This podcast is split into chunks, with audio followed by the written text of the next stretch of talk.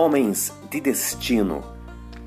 O que a Bíblia, palavra de Deus, nos orienta?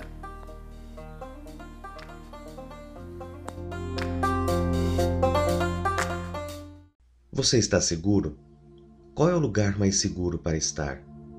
Israel está sob ataque e, ao soar dos constantes alarmes, o povo precisa abrigar-se rapidamente em lugares de proteção.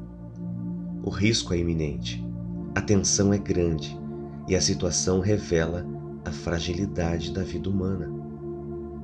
Chegamos até aqui conhecendo talvez apenas uma pequena fração das muitas situações nas quais Deus nos preservou com o livramento de danos não apenas físicos, mas até emocionais.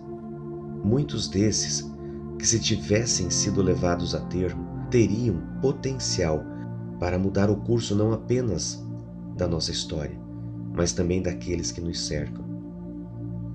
Precisamos entender que Deus é o nosso protetor. Davi disse a Deus: Defenda-me, Senhor, dos que me acusam. Luta contra os que lutam comigo. Toma os escudos, o grande e o pequeno. Levanta-te e vem socorrer-me. Empunha a lança e o machado de guerra contra os meus perseguidores. Dize à minha alma: Eu sou a sua salvação.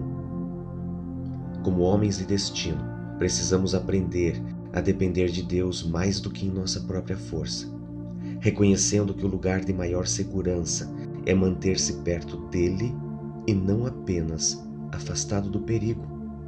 Que o Senhor se torne o seu abrigo nas horas difíceis, que Ele conceda a sua graça e o seu Santo Espírito o leve até este lugar.